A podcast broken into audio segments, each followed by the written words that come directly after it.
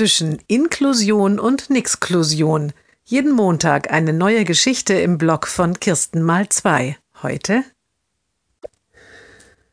das Mädchen hat einen Job, einen richtigen, festen, bezahlten Job auf dem ersten Arbeitsmarkt. Es arbeitet in einem Altenheim.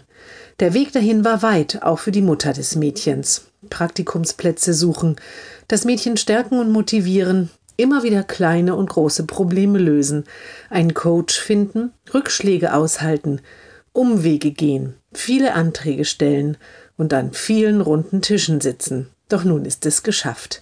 Bei der Weihnachtsfeier des Altenheims trifft sie die Leiterin.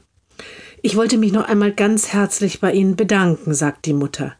Die Leiterin sieht sie irritiert an. Wofür? Ich muss mich bei Ihnen bedanken, dass Sie so eine fantastische Mitarbeiterin zu uns gebracht haben.